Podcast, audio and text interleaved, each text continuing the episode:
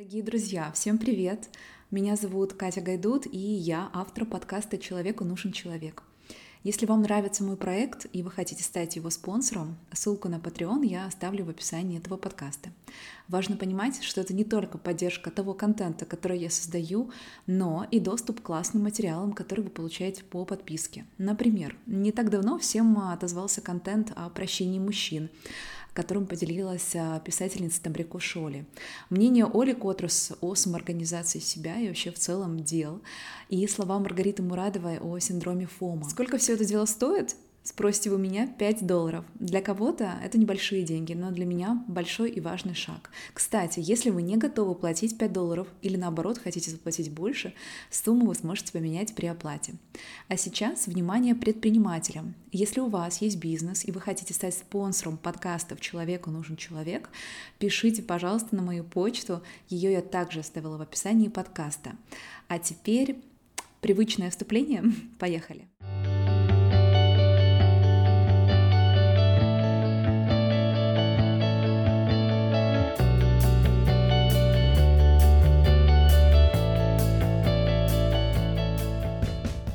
Дорогие друзья, всем еще раз привет! Хочу вас познакомить с новым гостем. Это Тиана Фиалкова, врач-терапевт, сертифицированный диетолог и просто невероятно приятный человек. В этом подкасте с Тианой мы поговорили о ее личной истории, которая привела к диетологии и здоровому питанию. Обсудили эмоции, стресс и как, собственно, не подавлять в себе гнев. А еще затронули тему ЗОЖ и легкой помешанности на здоровом питании и решали, что же с этим делать. Разговор получился очень интересным, поэтому давайте не затягивать и начинать. Приятного прослушивания вам!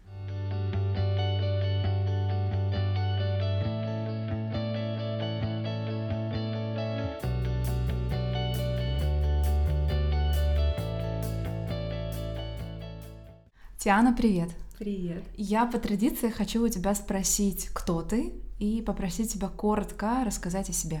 Девушка, которая ищет э, всегда в себе баланс и пытается вот жить в мире с собой и с этим миром. Наверное, в первую очередь это вот этот момент самый важный для меня. А все остальное потом работа, это тоже как часть, э, вот, знаешь, ищешь в работе для себя какие-то моменты, чтобы быть в балансе, получать от этого удовольствие. И когда ты людям отдаешь, что тоже удовольствие должно приносить. Ну, вот в основном это врач, эм, кто еще? Возможно, где-то мотиватор, может быть, блогер. Э, помню, когда впервые меня назвали блогером, я даже обиделась. Думаю, ну какой я блогер? Я же врач. А сейчас уже это нормально воспринимается, потому что если ты пишешь в Инстаграме публикации регулярно, ты уже блогер. Врач, блогер.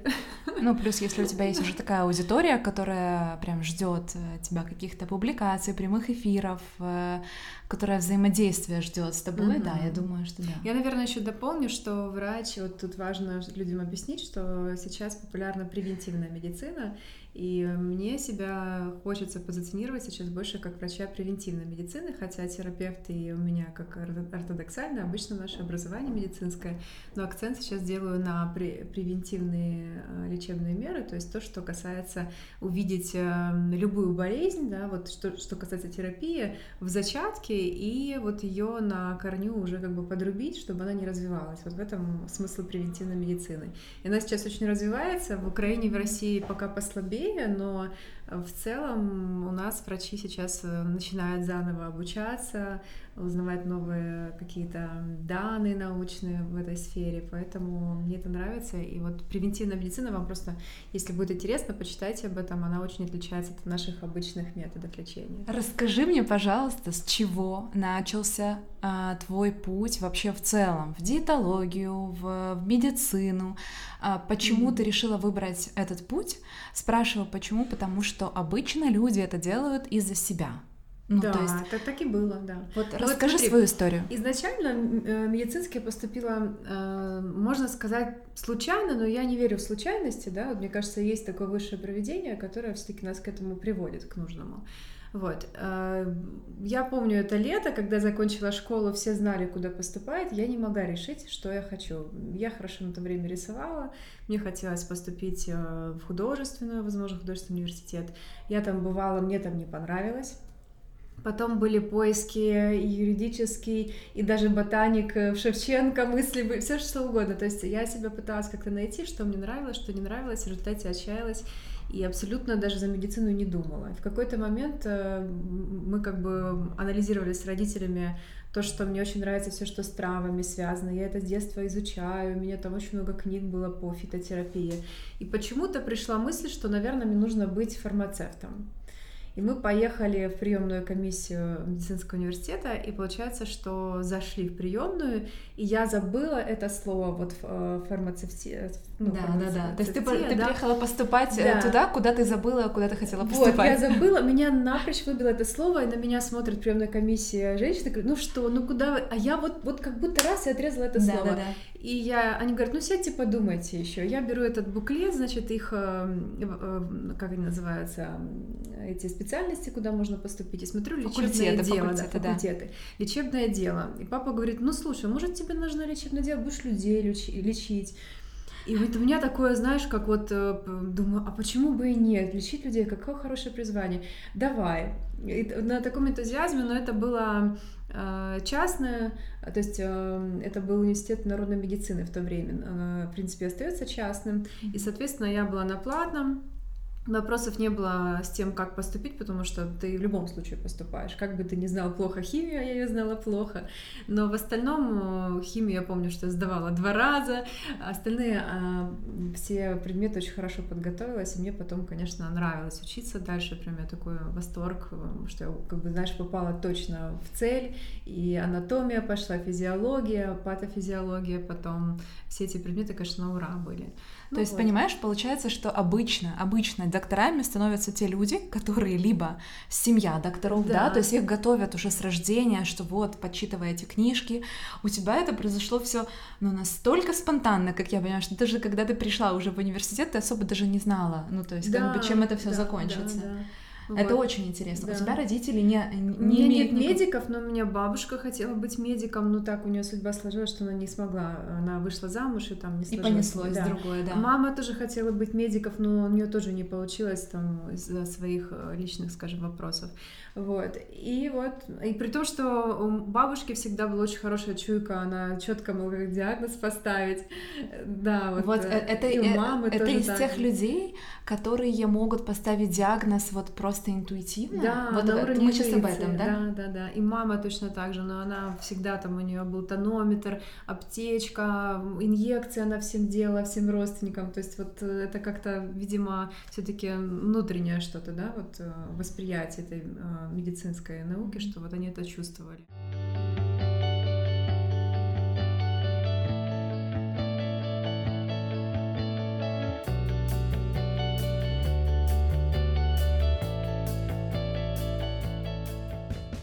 Всегда была довольно слабым ребенком, и потом э, Ты, юности... кстати, неоднократно говорила, да. что у тебя очень-очень много каких-то было своих личных вопросов.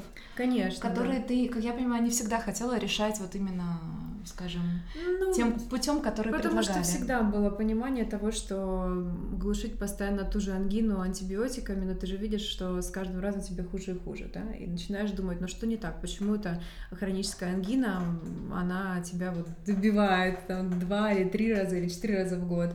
Соответственно, начинаешь думать, что-то с иммунитетом не так, что-то с питанием не так. Я помню, что уже с четвертого курса там носила с собой лоточки с едой. У нас тогда-то не было принято, и у нас ели в столовой там чебуреки, булочки, макофе пили, вот так это все происходило. Вот. И, а на интернатуре я уже увлеклась э, вообще, то есть у меня было веганство, сыроедение, но должна сказать, отдать должное вот этим э, как сказать, видом питания, что, конечно, в них очень много таких э, моментов, да, вот рискованных, что-то ограничительное сильно питание. Ты имеешь в виду про сыроедение, да? Да, сейчас, да, конечно. Но мне оно очень помогло. Конечно, были со временем минусы, да, дефициты некоторые, но то, что организм очистился невероятно, это просто было видно. Там по коже постоянно были высыпания на коже выраженные, с которыми я мучилась, ходила, делала, тогда еще были модные механические чистки, жидкий mm-hmm. азот, то есть все это перепробовала. Кожа очистилась, а, ангины ушли, анемия, как ни странно, на сыроедении была анемия, до этого была анемия, на сыроедении она ушла. Хотя, есть... казалось бы, Подождите, наоборот, нужно было есть да, мясо. а вот представляешь, организм, видимо, на фоне того, что много клетчатки, я так думаю, что иммунитет, микрофлора, она все таки восстановилась, потому что до этого было питание, э, вот смотри, первый, второй, третий курс — это йогурты, кефиры, булки. У нас рядом возле медицинской кафедры нашей а, был завод кондитерских изделий и рядом магазин. Три-четыре пирожных день а, между лекциями. Ты ела? Да. Ты вот так ела? Да, я ела сплошные углеводы. Вечером, я тогда еще был год в общежитии жила, мы вообще картофель варились э, с молоком, ну то есть понимаешь, какое питание. Абсолютно вот как ну, как питал, питается большинство, но сейчас уже просто ЗОЖ более популярен, люди больше читают об этом, а тогда это не было настолько распространено. И вот представляешь, сколько это всего накопилось? Питание, которое как раз сколько провоцирует нужно? ангины, там, микрофлору нарушает, вызывает всякие воспаления. Вот, и... Э... Я у тебя хочу, знаешь, что да. спросить? Хочу спросить, Эм, не поделишься ли ты проблемой, с которой ты столкнулась э, впервые сама, со здоровьем? Mm-hmm. И вот когда ты решила что-то сделать э, для себя, ну как бы провести какой-то эксперимент, поменять питание и посмотреть, что будет.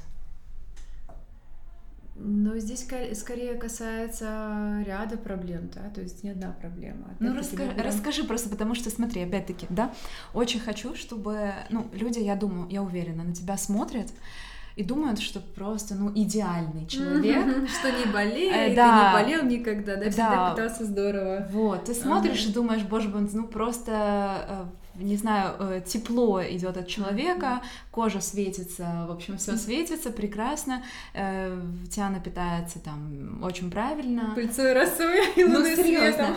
Вот такое ощущение, и я уверена, что вот ребята даже, которые будут слушать этот подкаст, они поймут, что, ну, они mm-hmm. прочувствуют это. Я, наверное, возьму вот одну проблему очерчу, которая меня сильно задела. А, она даже больше психологического характера, и вот здесь тоже помогло питание. А, на четвертом курсе у меня э, умерла мама. Это был невероятнейший стресс, во-первых, ты теряешь близкого человека, во-вторых, всегда на этом фоне подключается страх, ну это была онкология, и страх подключается того, что у тебя такой же может быть. Это я вот с кем с пациентов тоже разговариваю, кого такая была ситуация, кто-то из родителей умирает от онко. Сначала, то есть, ну это все смешивается, боль от потери человека близко, и второе страх за себя. Это, знаешь, такой, собственно, не знаю, эгоизм, не эгоизм, но э, у меня на этом фоне год настолько была сильная депрессия, вот этот страх меня подавили, что я видела полную вообще безвыходность во всем. Мне, я помню, что я писала даже письмо папе, что вот я, наверное, скоро умру, просто бред какой-то. Я знаю, что его никому не, ну, не отдам папе, я просто мне нужно было это все написать. Я это все лежала, что-то писала, вот. Но э, я потом понимала, что надо искать какой-то выход, потому что я нахожусь в каком-то депрессивном состоянии. И ты это без психологов, то есть без, без, без всего. Какие там психологи? У нас времени нет на все. То есть ты днем учишься, ночью я работала, то есть вообще нету. И ты приходишь домой, просто валяешься в кровати, там что-то учишь, либо депрессуешь там в уголочке, в стену. Вот. И каким-то, видимо, ты все равно притягиваешь, когда ты ищешь какой-то выход, оно к тебе само притягивается. Вот как раз пришло легкое питание на то время. Это было вот как раз среднее, так совпало, что и здоровье чувствую, что оно рушится просто эмоционально, вот это состояние, оно тебя разрушает изнутри. И легкое вот это питание овощами, фруктами, видимо, за счет того, что оно меняет микрофлору, Плюс, в принципе, это более э, фрукты, они в целом э, имеют такое свойство, э, они повышают дают более мягкий характер, легкость такую. То есть люди, которые, например, больше белковой еды э, едят, да, там мясо, ну, довольно такое сытное питание, у них эм, больше, все равно, как ни крути, агрессии, каких-то таких сложных эмоций, тяжелых. Вот. Но здесь играет еще психотип человека, в принципе, но мне вот на тот момент это очень помогло. То есть стало больше легкости, я стала рано просыпаться, потому что когда ты питаешься легкой пищей, ты просыпаешься рано. Тогда, я помню, появились подъемы в 5 утра, и вот это был период длительный, где-то около 5 лет, что я была прям заядлым жаворонком, и ты встаешь рано, ты видишь восход солнца, соответственно, снова а, еще дополнительный бонус получаешь от солнца, энергию, да, восход солнца, свет светится, ты на это смотришь, и уже просыпаешься, у тебя больше энергии. Это ты, думаю, знаешь, если... Это знаешь, я... Э, нет. Не знаешь, да? Э, э, не знаю, потому что не всегда у меня получается просыпаться с восходом солнца. У меня как-то со сном, то есть я все это делаю очень интуитивно. Угу. Чувствую, вот у меня будильник стоит в 7.15. Но есть ощущение, что нужно поспать еще. Если есть, угу. то я могу минут 15 э, где-то угу. до спать немножко, но или могу немножко раньше проснуться. Ну, то есть это меня хорошо, нет да, да, это хорошо. Ну, просто что на легком питании это все уже складывается в одну систему, да, потому что все упрощается, и тебе много энергии не нужно для того, чтобы поспать и восстановить ее, да. Вот. И э, за буквально, наверное, полгода все поменялось. Я помню, что я невероятно вот летала, улыбалась всем, даже моя улыбка раздражала всех. Я уже тогда работала в клинике, и все говорили, ну что ты постоянно улыбаешься, почему у тебя постоянно хорошее настроение? Вот настолько меняется. Я думаю, что это связано в какой-то мере с микрофлорой, потому что в кишечнике вырабатывается серотонин, большая часть, там около по одним данным 70%, по другим там около 90%. И, соответственно, когда ты меняешь микрофлору, у тебя начинает кишечник вырабатывать серотонин. А с, как, э, как выглядело твое питание вот тогда? То есть О, это оно было что очень это? хаотично. Это были салаты, э, семена, очень много фруктов, очень много. Это, конечно. Там... Хотя сейчас говорят, да, что да. это бич этого времени, фрукты, ну, потому что многие делают конечно. смузи. И по факту ты получаешь много, ну поджелудочная должна быть довольно крепкой, чтобы это все выдержать. Э, в этом плане все было хорошо. Скажем, со временем, конечно, возник там дефицит по жирам, по витаминам группы В, это понятное дело. Но это пришло э, в то время, когда я уже осознала, что пора выходить из этого состояния. То есть, видимо, ресурсы свои были у организма, все, что надо, он убрал лишнее, да, очистил, а дефициты быстро восстановил. В этом мне повезло, что такие меры, конечно, я не могу рекомендовать никому радикальные, да. Но вот мне именно в тот момент, видимо, я думаю, что неспроста так пришло эта книга. У нас директор эм, клиники увлекся тогда сыроедением, и книги эти все продавались. Угу. Вот так совпало. Так что вот э, после этого тоже были увлечения, я поняла, что питание много что может, и постепенно перешла на веганство, потом на вегетарианство. А, ну, сейчас, собственно, это осталось вегетарианство. И, конечно, когда ты понимаешь, что питание это инструмент, которым можно управлять, только грамотно нужно, то, соответственно, и пришло понимание, что нужно заниматься диетологией, но сейчас это все-таки я считаю, что я больше занимаюсь терапией, а питание уже подключаю, потому что все равно очень много приходится разбирать проблем разного характера, и эндокринологических частично, и гастроэнтерология, то есть опять-таки терапия в целом охватывает весь организм, мне это нравится. Ну вот, то есть через себя ты через свои проблемы приходишь со временем ну, к, к определенному к чему-то. Да. А скажи, пожалуйста, как ты считаешь, если бы не было Инстаграма, Фейсбука и всех социальных сетей, профессия диетолога была бы столь популярна? Ну вот как ты? Потому что у меня такой вопрос вот реально, да? Угу. Мне кажется, что нет. Э, нет, я думаю, что э, был бы популярен диетолог только в фитнес-клубах, куда люди приходят либо спортсмены, да, вот кто-то готовится к тренировкам, mm-hmm. к марафонам, вот там бы, наверное, использовался спросом спортивный диетолог для разработки рационов, там по калориям, белки, жиры, углеводы, это до сих пор, кстати, очень популярно, но иногда это нужно, правда, для профессиональных спортсменов рассчитывать. А так, наверняка, люди бы не особо бы, ну вот от кто бы узнал про то, что йод достаточно нужен, да, вот практически каждому человеку нужно принимать там йод. В продуктах э, тоже его можно подбирать, но там много не съедим, что йода сейчас мало в продуктах. То есть вся эта информация, откуда бы мы ее черпали, если бы не интернет, и не было бы спроса узнать больше. Соответственно. Как сейчас происходит твой день? Вот опиши, ага. пожалуйста. Если у тебя а, с утра обязательный топ-3 каких-то элементов угу. того, что ты хочешь делать, того, что ты делаешь. Угу. Я сейчас стремлю верну, стремлюсь вернуться а, к ранним подъемам. Встаю сейчас в 6, бывает 6.30, Э, регулирую при этом э, ранний отход ко сну. То есть стараюсь уже к 10 э, засыпать. Это не всегда еще так получается, но в целом не позже, чем 6.30 я уже проснулась. Вот. Просыпаюсь душ, потом прихожу, значит, выпиваю, у меня сейчас озонатор воды есть, уже озонированная водичка, я наливаю туда яблочный уксус, мед, выпиваю, потом делаю себе вот как раз тулси чай, о котором я сейчас писала недавно. А сегодня, кстати, был масала чай с растительным молоком. То есть я выпиваю какой-то травяной чай. На голодный желудок. Да, да. Mm-hmm. Причем большую порцию. Могу чашку выпить, потом еще одну чашку. При этом мне надо выйти куда-то на солнышко. Если оно есть, то посмотреть на солнце, либо вообще выйти на, ну, на свежий воздух. Я выхожу на балкон. Там, если солнце, сегодня солнце хорошее с самого утра еще было оно. Вот, там, посмотрела на него, попила, посидела на балконе. Если есть время, у меня обычно в 9 начинается консультация, если я успеваю до 9, я делаю зарядку. Она где-то занимает минут 40, э, час, э, ну, скажем, я тянусь и делаю э, там пресс, спину, ноги, руки, все по чуть-чуть, то чтобы просто чувствовать вот все свои мышцы по чуть-чуть, да, вот нет такого, что там одна какая-то группа мышц, то есть растяжка хорошая и чуть-чуть силовых таких, но без, э, со своим телом, да, без груза там какого-то, без mm-hmm. тяжелителей.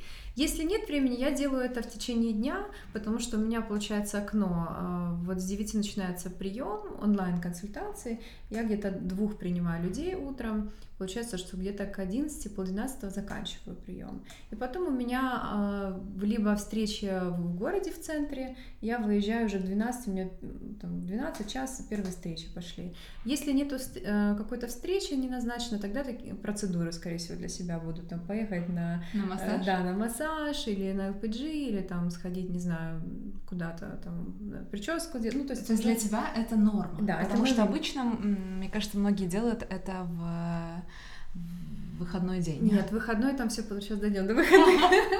В общем, э, плюс очень важно погулять днем. Для меня очень важно хотя бы час выгулиться, но я четко выхаживаю 10 тысяч шагов каждый день. Это если я не выходила, я потом после консультации вечером иду догуливаю их. Вот неважно, это будет 9-10 вечера. Вчера до 11 выгуливалась, то есть 20 тысяч шагов выходила. Вот. И к вечеру в 5 у меня уже начинается снова консультация. Вечерний прием, он длится до половины девятого, до 9, примерно так. А, после этого, если я чувствую, что я хочу спать, я уже там собираюсь ко сну. А, если есть ресурс какой-то, либо наоборот тяжелая голова, я чувствую, что надо проветриться, я иду еще гуляю там 30 минут, час и ложусь, потом прихожу спать домой. Вот. Э, готовлю сейчас практически дома. Вот э, завтрак у меня первый первый единственный, я так сказала, он один, э, где так между консультациями получается, mm-hmm. между 10 или к 11, бывает 12 даже. То есть я завтракаю перед тем, как выехать в город, обычно так. И поэтому Не. все встречи, обидно, что бывает в вкусных каких-то заведениях ты встречаешься, а есть не хочется. Я только беру какой-то фреш или чай. И вечером приезжаю домой, а, я стараюсь приехать хотя бы за полчаса до начала консультации и ужинаю. Ужин ранее, обычно где-то в 5, а, даже полпятого, в 4, и потом я уже не ем, просто пью чай. Ну, либо что-то совсем легкое могу еще перекусить. Ну вот так, то есть дома. Мне это нравится, сейчас это по ощущению комфортно, и как-то, не знаю, со временем, когда ты начинаешь питаться дома, у тебя меньше доверия к, к тому, местам. что готовить mm-hmm. где-то.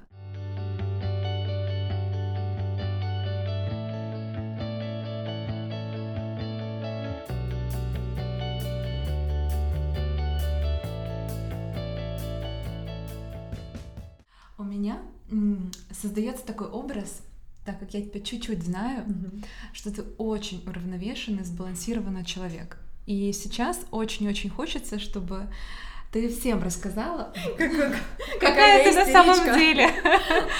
Ну, я к тому, что Вообще, ты склонна к агрессии, ты склонна к истерикам, ты склонна, вот знаешь, mm, по женским, да. ну, хотя многие сейчас со мной, наверное, поспорят, что это не, не говорит о том, что ты девушка, если mm-hmm. ты истеричишь, но Склонна ли ты к вот каким-то вот этим вот каким-то сбалмошным эмоциям? Да.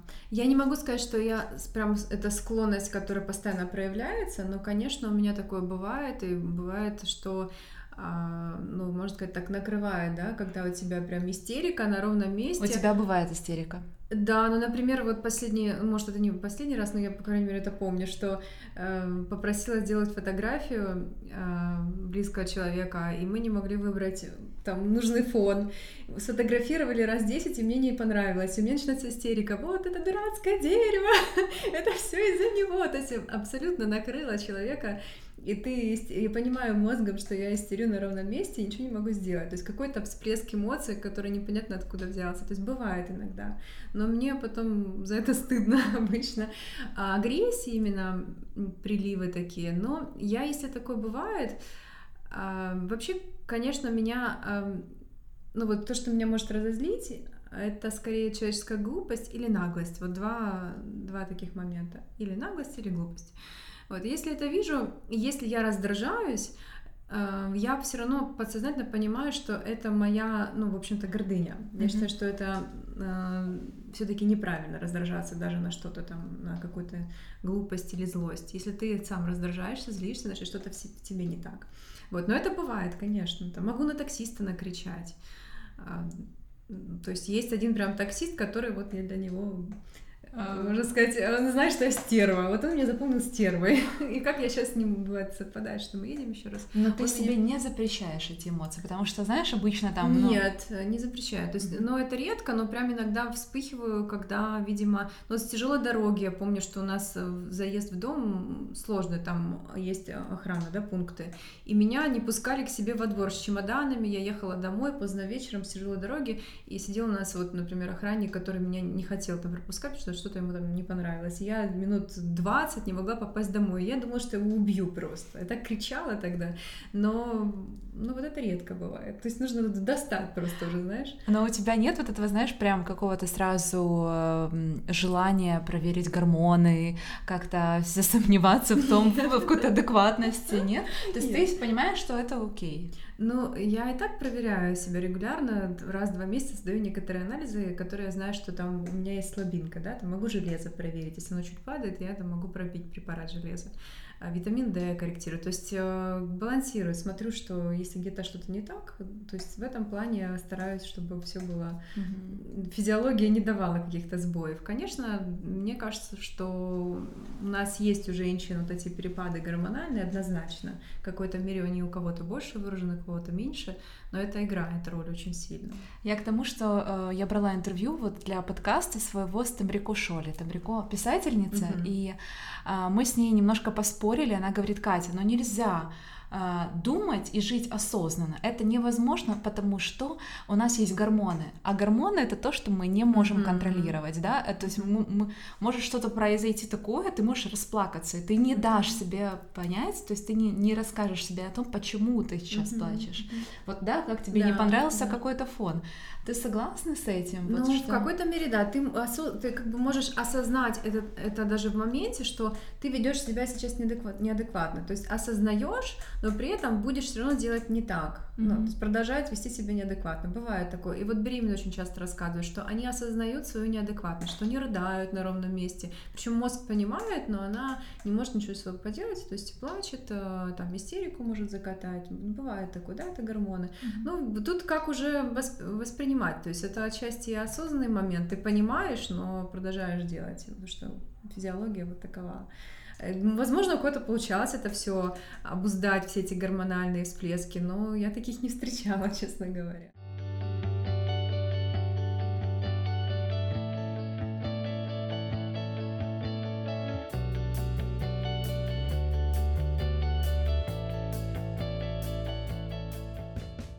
кажется, что есть две категории людей. Первая категория людей, которые считают, что все полезные микроэлементы и вообще в целом какие-то моменты, которым не хватает нашему организму, можно взять из еды. Угу.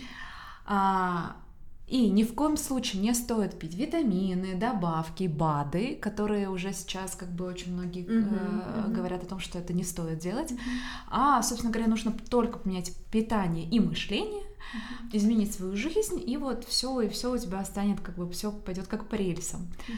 А, у тебя чуть-чуть другая теория. Да. А, ты в, говоришь, что вот вот эти вот витамины нужно купить, вот эти, вот эти, и их много. Uh-huh. Что ты думаешь? Скажи, пожалуйста, по этому поводу, расскажи, э, почему ты не против БАДов. Изначально, наверное, в природе все было идеально. Человек был максимально здоров, у него идеально работал желудочно-кишечный тракт, все максимально всасывал, усваивал, перерабатывал, и все уходило так, как надо, вот на нужды организма. Это первое. И, наверное же, во всех продуктах было нужное количество микроэлементов и витаминов. Но сейчас мы живем уже не в идеальное время. В продуктах нет той концентрации питательных веществ, кстати, касательно йода, вот то, что я пишу сейчас публикацию про йод, его очень мало в продуктах. Тот же фейха, грецкий орех, где вот говорят, что много йода, его не так много, как хотелось бы, по сравнению даже там с 50 лет назад. То есть концентрация микроэлементов, витаминов падает в продуктах, потому что мы не едим органику, мы едим все, что выращено с пестицидами, нитратами, оно растет быстро и впитывает, не успевает впитать на себя максимум. Да? Вот выросло быстро растение, а что оно там впитать успело из земли? Даже если земля, она питательная, а земля там истощена. Поэтому продукты, ну, грубо говоря, пустые многие, которые мы едим. Тот же бразильский орех, если органику покупать, очень сильно будет отличаться по составу от обычного бразильского ореха, который мы на раскладке купим. Вот, селена там будет очень мало. И, э, то есть, продукты пустые, да, где-то, ну, это грубо я говорю, там есть питательные вещества, но, но их мало. мало. И второе, на, мы не идеальны по здоровью, по состоянию желудочно-кишечного тракта в первую очередь. То есть у кого-то низкая кислотность, у кого-то нарушен желчный отток, у кого-то хронический панкреатит и мало ферментов. То есть ферментативная недостаточность, недостаточность соляной кислоты, желчи, еда плохо усваивается. Получается, что та еда, в которой мало питательных веществ, еще и плохо усваивается. И по факту, что мы там получаем вот в нашей клетке? Из-за этого э, есть БАДы и нутрицептики. Мне очень нравятся нутрицептики название, потому что есть э, лекарственные средства с э, растительным составом, которые не имеют химических каких-то вот составляющих, но при этом они работают щадяще, не нагружая организм. Это нутрицептики. Вот, хотя БАДы тоже могут быть, если качественные. И э, в этом случае мы назначаем как вот превентивная медицина препараты, которые э, помогают улучшать работу желудочно-кишечного тракта, лучше всасывается пища, усваивается. И второе, вот эти питательные вещества, которых не хватает в продуктах, либо наш организм по каким-то причинам селективно не усваивает. Вот, например, железо часто низкое, ферритин низкий у тех, у кого низкая кислотность желудка. Приходится назначать препараты, которые повышают кислотность. А есть тот же йод, который по факту, по статистике даже ВОЗ, э, у 90% людей дефицит, потому что эндемические зоны, они по земному шару очень распространены, дефицита йода. И, соответственно, тоже есть смысл принимать. Uh-huh. А так, конечно, наверное, те, кто говорит, что не нужно ни- никаких добавок, э, видимо, не вникали в анализы, может быть, это не медики говорят.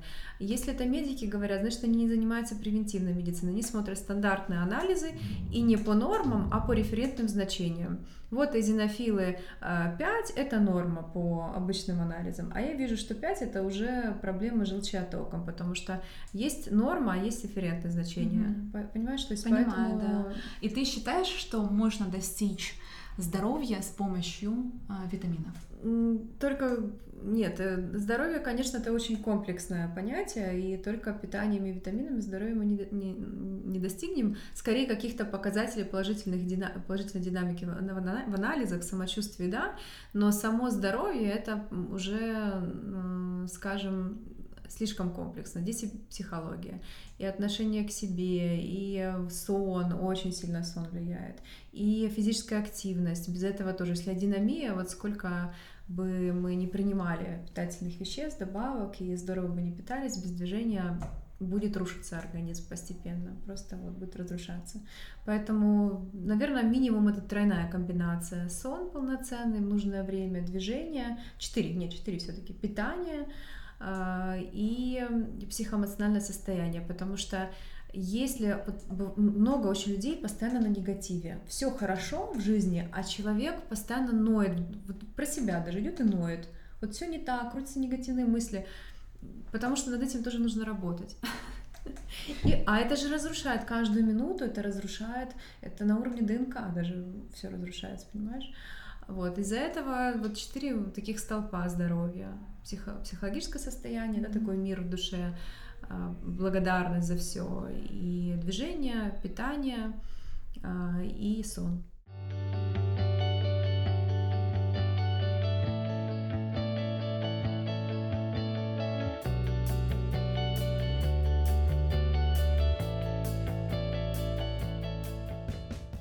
Ты рассказала о том, что здоровье — это комплексный момент. Это то, что нужно учитывать много разных э, факторов, в том числе и психоэмоциональное состояние. А что ты делаешь для того, чтобы чувствовать себя эмоционально стабильной? Вот что ты делаешь каждый день? Э, это, во-первых, эм, скорее такое, знаешь, уединение.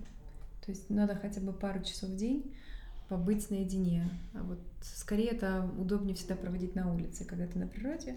Гуляю, то есть выдыхаю, смотрю, вот чем хорошо набережная у нас на Болоне, что и вода, и природа, деревья. И вот ходишь, то есть ты слушаешь, э, я даже музыку не включаю, то есть музыка это, может быть на пробежке.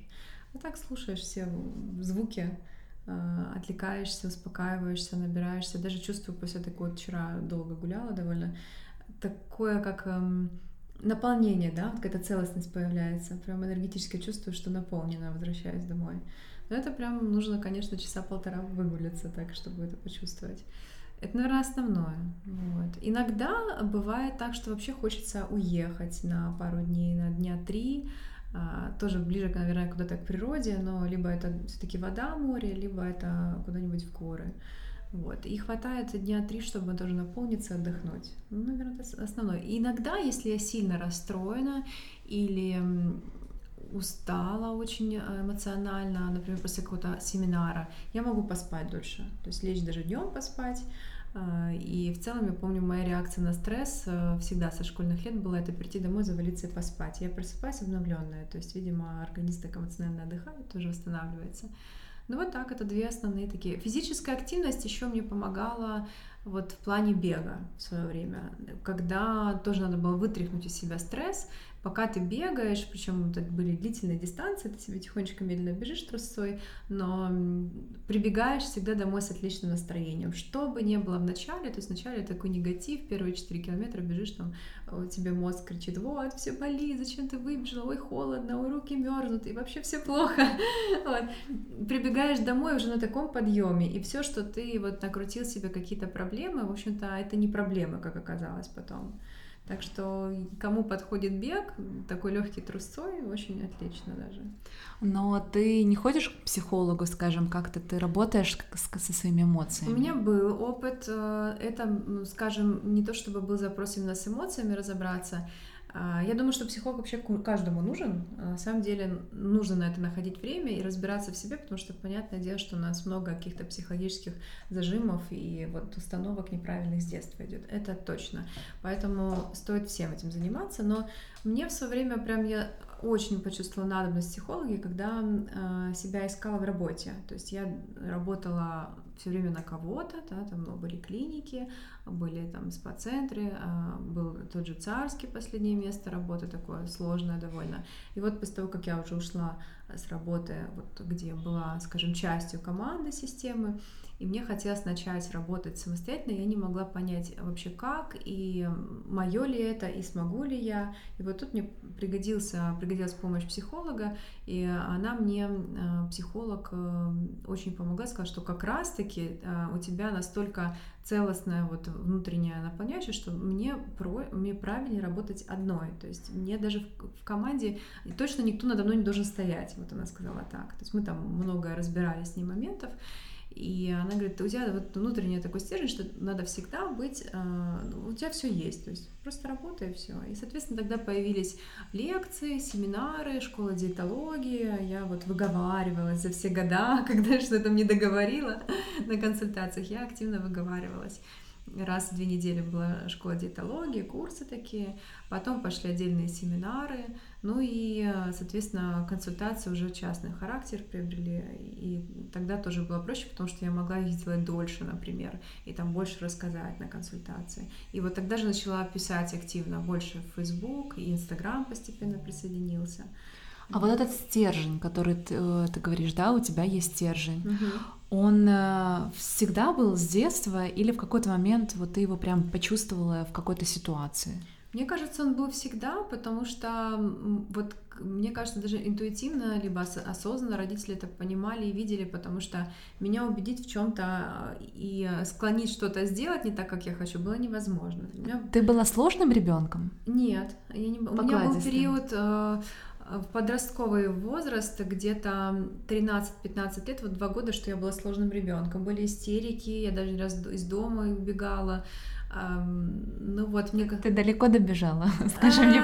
Потом... Меня схватили на пороге и бросили с размаху на диван и сказали, не выдумывай, а я там сухари уже вещи собрала.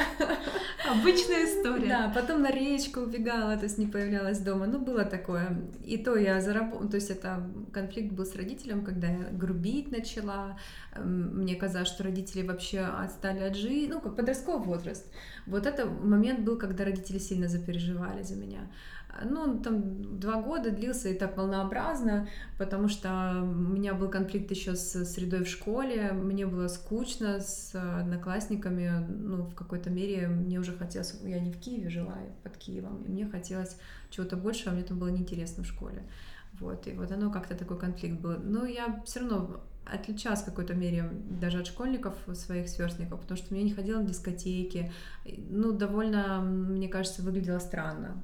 То есть где-то асоциально, хотя у меня были там во дворе свои подружки и друзья-мальчишки, но вот именно школьные тусовки в какое-то время, время мне были вообще неинтересны. Мне хотелось в Киев уже выбраться. Вот. Так что сложно было вот подростковый период, потом студенческие годы был какой-то переломный момент, когда я влюбилась, и меня тоже родители не понимали, mm-hmm. а, вот я и не раскрывалась им на самом деле тоже. Я думаю, я думаю, что ты больше интроверт. То да, есть ты такой закрытый да, человек. Да, да, да. Я себя называю экстрави... экстравертированный интроверт, то есть э, человек, который на самом деле замкнут, но как бы научился в какой-то мере вот что-то раскрывать, но есть границы, которые я четко вот не могу их раскрыть и показать, да, там дальше за какую-то границу зайти просто невозможно, не допускаю там никого, вот, хотя и даже очень сложно было ну, найти, скажем, близкого человека, который бы перешел через эту границу, ты его допустил, мне кажется, что такой человек вообще не может быть, что... Но он есть. Есть, да. Расскажи немножко, чуть-чуть о своем взгляде на отношения в целом, а, в своем взгляде, например, на брак, mm на э, такие, знаешь, здоровые, э, уютные, комфортные отношения. Что это в твоем понимании? Для меня важно, да, в отношениях, чтобы два человека параллельно развивались, чтобы не было полного, знаешь, как растворения друг в друге, когда ты перетекаешь, все твои интересы, вся твоя энергия концентрируется на одном человеке, и ты, в общем-то, сам просто стоишь на паузе и не развиваешься никак. Вот это меня всегда беспокоило, что есть люди, которые а, даже, э, в общем-то, и хотят, чтобы все максимально внимание, время а, было, принадлежало им, да, вот для этого хотелось найти человека, который бы не претендовал на твое личное пространство, которое должно быть. То есть все равно тебе нужно время на себя, э, на свои интересы, и должно вот э, быть вот этот баланс, когда вы интересны друг другу, но вы параллельно развиваетесь в своих сферах. Э, ну вот так, то есть и, и еще и плюс помогаете друг другу взаиморазвиваться, что-то стимулируете друг друга. И если ты сам развиваешься, ты тогда, конечно, во-первых, себе интересен остаешься, и продолжаешь оставаться интересным э, для своей половинки, потому что когда ты полностью, мне кажется, растворяешься в другом человеке и не развиваешься, ты, э, в общем-то, становишься со временем неинтересен ни себе, и, соответственно, и кому-либо другому, будь то это там твой, твоя половинка, либо вообще кто-либо. То есть ты, в общем-то, становишься таким пассивным зрителем, да, отчасти. Вот это очень важно. И мне этого очень не хватало всегда. То есть раньше так, что я вижу слишком много времени, да, человек занимает, ну вот не совпадает что-то. Я... А время твое ты имеешь в виду? Или в целом он как-то... Мое, да. Мое. То есть, короче, слишком... Ну, потому что я думаю, что он тут переходит в какую-то твою территорию интроверта. Вот знаешь, человека, которому нужно побыть э, с собой. Да, тут нужно, чтобы человек тебя не то, чтобы он э, понимал, да, но и чувствовал даже на подсознательном уровне, и сам развивался дальше, и, и ты ему должен не мешать, тоже важно, потому что надо чувствовать, когда человеку нужно побыть одному, а, где-то подсказать, там, если спрашивать совета, как дальше в таком-то деле развиваться, но это отчасти сложно. Такое, мне кажется, работа на всю жизнь, когда вы держитесь в балансе, да, вот идете параллельно друг другу, помогаете, поддерживаете, подталкиваете, но в целом развиваетесь в своих направлениях. Ну, это такое целое искусство, наверное, которому нужно учиться всегда.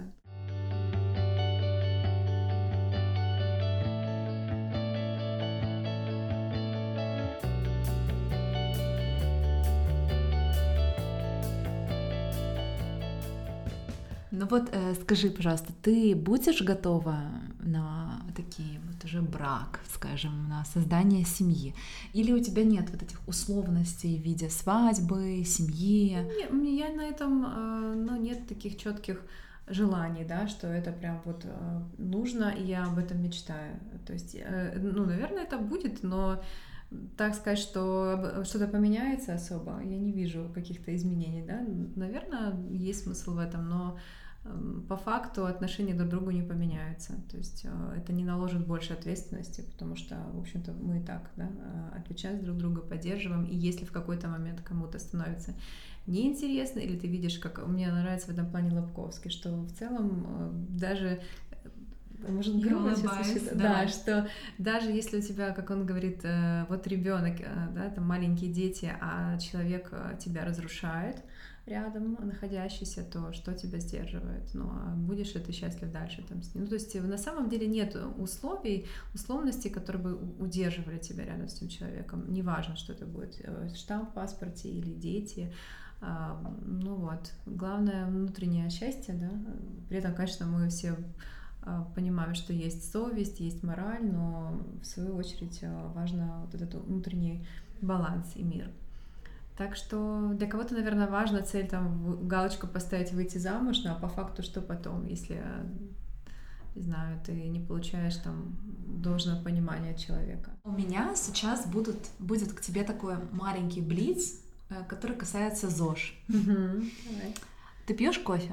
Иногда, да. Когда очень хочется спать, а, или перед э, семинаром могу выпить чашечку, чтобы более энергично реагировать и более такой бодрый быть. Но это крайне редко. Сейчас мне его не хочется, уже не нравится его запах. Вот какие-то минуты меняется внутреннее ощущение, хочется чашку выпить. Но в целом мне этот напиток сейчас не подходит. Вот. Но это меняется все три продукта, которые ты советуешь ввести в свой организм? Э, Зеленая гречка, пусть она будет в любом виде, или в смузи пойдет размоченная, или сваренная в виде каши, или пророщенная в салат, но зеленая гречка. Э, второй продукт э, оливковое масло. Все-таки качественное органическое оливковое масло очень хороший источник омега-9, и это тоже очень важно и для кожи, и мы про омега-3 часто говорим, про омега-9 забываем. И э, третий, ну, тут, конечно, продуктов море полезных, но вот сейчас хочется почему-то вспомнить имбирь. Наверное, потому что осень, и он хорошо согревает изнутри, санирует, обеззараживает полость кишечника, имеет хороший такой обеззараживающий эффект э, для микрофлоры, да, вот патогенную микрофлору убирает.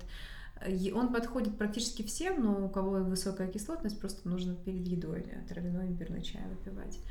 Ну вот, и его можно куда угодно, и в масала чай добавить, и в специях, и, и корень имбиря, и даже фреш немножко делать. Ну, опять-таки, не всем подходит, надо смотреть, но по чуть-чуть можно пробовать. То есть такой очень сильный продукт. И, кстати, когда в, во рту есть там кариес или какая-то ранка, или горло болит, маленький кусочек корня имбиря можно рассасывать во рту, вот так держать, и он очень хорошо обеззараживает полость самый вредный продукт, который ты э, любишь есть и им грешить иногда? О, ну, таких сейчас продуктов, честно, нету, но летом была картошка фри. Вау. Да, летом э, как-то у нас повелось, один раз мы в кино взяли картошку фри из мака, вот, и потом потели где-то раз, или даже было так, что два раза в неделю покупали, так как мак у меня возле дома, Картошечку фри было так, что и на ночь даже ели. Там, ну, мы одну упаковку на двоих, но в целом э, абсолютное понимание того, что это ну, чистая гадость, но при этом ты расслабляешься, понимаешь, что тебе как бы от одного раза ничего не будет особо. И вот так вот. Ну, а вот скажем, если вот брать каждый день, есть такой продукт, который ты понимаешь, что тебе вот его не надо есть. Я, например, люблю а, шоколад. Угу. Я люблю все, что касается угу. вот сладкого, да. потому что мне нравится взять кофе и э, там какой-то кусочек шоколада, два кусочка шоколада, батончик шоколадный. Ага. Понимаешь, то есть вот это, это мое, я вот просто, мне очень Ты меня спросила, я задумалась, что бы я такое могла держать дома, чтобы меня мучило, и я бы себе знала, что мне это не полезно каждый день. Но я так просто не делаю, наверное, как-то отсекла, и у меня нет каких-то вот таких с едой компромиссов вот съесть и подумать, что это не полезно. Но теоретически я могу представить себе мороженое, даже полезное кокосовое мороженое, оно есть такое в банках в Гудвайне. Вот я помню летом тоже, что я могу съесть банку за раз, но понимаю, что это не полезно. И вот если представить, да, наверное, если бы у меня эта банка стояла в холодильнике, я бы про нее думала и подъедала бы, и понимала, что это перебор по сладкому. Но у меня ее нет дома, я не покупаю. Ты а... не сладкоежка? Уже нет, давно нет, но была. А что это, это что-то в организме, да, когда очень хочется сладкого? Это ну да, либо это дефициты, то есть не хватает чего-то, когда не хватает каких-то сложных строительных материалов, того же хрома или селена или железа, организм тянет на сладкое, на быстрые углеводы, как на быстрый строительный материал. Это первое, дефицит. второе это микрофлора. Она тоже ее можно поменять в зависимости от того, какие продукты в рационе а, преобладает та микро... Вот под каждый продукт есть своя даже подвид микрофлоры. И когда много сладкого крахмалистого, на эту еду и тянет если этого много в рационе. И когда ты добавляешь больше клетчатки, таких сырых э, продуктов или пускай термообработанные овощи, но это уже меняет тоже микрофлору, и тебе потом меньше хочется сладкого. Ну вот, наверное, основные три, э, две причины. И опиши, пожалуйста, твое состояние, когда ты себя чувствуешь прекрасно, вот потрясающе, счастливым человеком. Это какое-то взаимо, как это, взаимосочетание разных факторов. Вот расскажи про это. А, наверное, самые счастливые моменты были, когда я кому-то очень сильно смогла помочь. Вот правда. Когда э, и причем ты не ожидал, но вот так настолько помог человеку, что тебе настолько радостно. И, ну, то есть это часто не связано с какими-то личными, видишь, моментами, а абсолютно может касаться каких-то других вещей. Когда ты чувствуешь второго человека рядом с собой, которому так же хорошо, как тебе, и он в этот момент точно так же ощущает э, вот э, все, что вокруг, и также это воспринимает, и вам двоим вы резонируете в этот момент так же хорошо. Будь то вы на природе катаетесь там на велосипеде или не знаю, э, то есть проводите как-то время, то есть если вам двоим хорошо, если чувствую, что кто-то меня понимает, ему так же хорошо, как мне, вот это ощущение счастья. Это второй такой э, пример. Ну, хороший вопрос. Даже не знаю, что еще может быть. Есть состояние такого тихого, как бы мирного ощущения, но сказать, что это счастье, вообще это, конечно, опять-таки вопрос к осознанности, что ты идешь здоровый, сытый, э, все живы, здоровы, все хорошо, это тоже можно воспринимать как счастье, которое протекает мимо нас, и мы его не осознаем. А мы воспринимаем больше за счастье какие-то элементы, вот когда есть бурные эмоции, да, больше. Вот. Хотя действительно счастье в том, что вот мы уже благополучно себя ощущаем, но опять-таки все же в голове. Видишь, можно все иметь, при этом быть несчастливым человеком.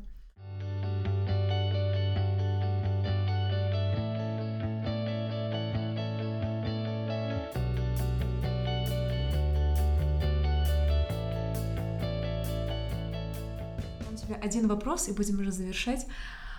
А, Твое мнение, есть такая фраза, которую сейчас многие уже говорят, ЗОЖ головного мозга. Да. Это знаешь, когда вот человек уже помешан на здоровом питании, а, дай, пожалуйста, свою адекватную оценку вообще тому, что такое ЗОЖ в твоем понимании, и что каждый человек, прослушав этот отрезок интервью может сделать уже для своего организма, для себя, для своих близких? Всю информацию нужно фильтровать, да. Вот э, есть э, часть людей, кто, э, прочитав какую-либо информацию про здоровое питание, сразу же ее применяют на себе и очень сильно зацикливаются на этом. И получается, что так есть люди, которые углубляются в раздельное питание, начинают очень сильно разделять продукты. А, кто-то вот так же сильно повернут на домавках, да, то есть уже начинает принимать все подряд, и бывает, что там дома стоит огромная птичка этих БАДов. А, кто-то, ну то есть вот э, должно быть все без перегибов, и для этого нужно просто более осознанно к вопросу относиться. Если вы что-то взяли изучать, тогда, наверное, нужно в какой-то мере где-то проконсультироваться со специалистом, где-то ориентироваться на свои внутренние ощущения, потому что часто люди из-за фанатизма, а вот из-за какой-то идеи, в которую они верят, идут на, на перекор своим внутренним ощущениям. Вот человеку плохо, а он верит в эту святую идею, что ему должно быть полезно, тоже сидеривый фреш. Все пишут, что полезно, значит, я должен, хотя уже желудок болит, уже гастрит обострился, ну как же, все, всем же хорошо, значит, и мне надо. То есть тоже действительно ЗОЖ головного мозга, когда идет такое копирование, да, такой копирайтинг ЗОЖ образа жизни. Поэтому все индивидуально, нужно к себе прислушаться в первую очередь. И бывает так, что вроде бы э, вы прочитали информацию, а интуитивно она не совпадает с тем, что вы делаете, но вам комфортно от вашего рациона, тогда нужно подождать, нужно еще проанализировать, может еще дополнительно почитать что-то. А, опять-таки, обратиться к специалисту там, а, по определенному вопросу. Ну вот так, ЗОЖ головного мозга это, наверное, уже э, просто проблема в том, что это модно, да, и многие зацикливаются чересчур.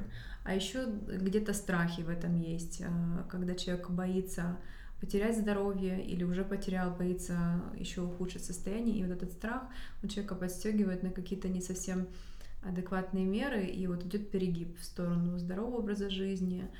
А, ну вот есть же примеры, да, когда это неадекватно уже выглядит. А где-то есть какой-то комплекс у человека. Либо он недоволен своей внешностью, либо недоволен внутренними ощущениями, либо какой-то страх, там, ну, вот, опять-таки, умер э, кто-то из близких или в, в анамнезе есть у кого-то сахарный диабет, у человека уже начинается перегиб. Э, четко обрезаются все углеводы в рационе, и сложные, и простые. Человек, а, я боюсь, у меня же предрасположенность к сахарному диабету, давай-ка я беру все углеводы, знаю такую историю.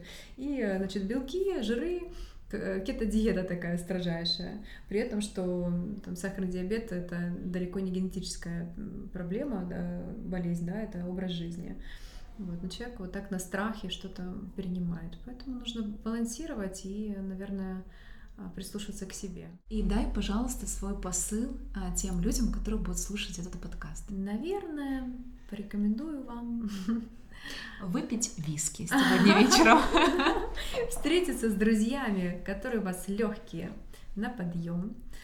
И главное поговорить о всем хорошем, что есть в вашей жизни и в их жизни. Вот не жаловаться друг другу на что-то там, а только хорошее поспоминать. И вот так провести вечер на положительных эмоциях, чтобы перезагрузиться. Так что там насчет виски?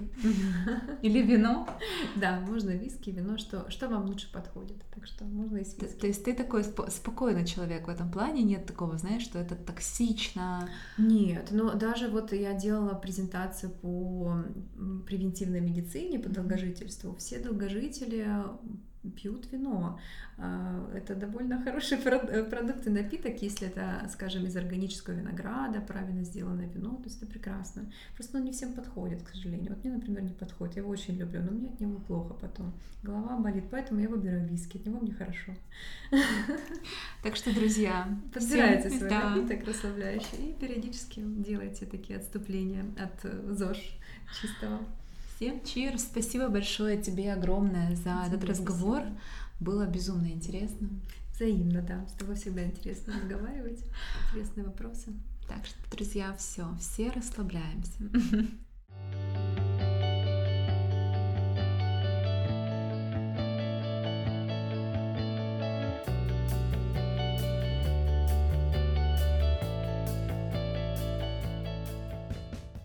Друзья, огромное спасибо вам за то, что прослушали этот подкаст. Дайте мне знать, пожалуйста, понравилось ли вам это интервью, понравился ли вам сам подкаст, как вам такой формат. Напишите комментарий, подписывайтесь на мои подкасты, ставьте лайки и до следующих выпусков.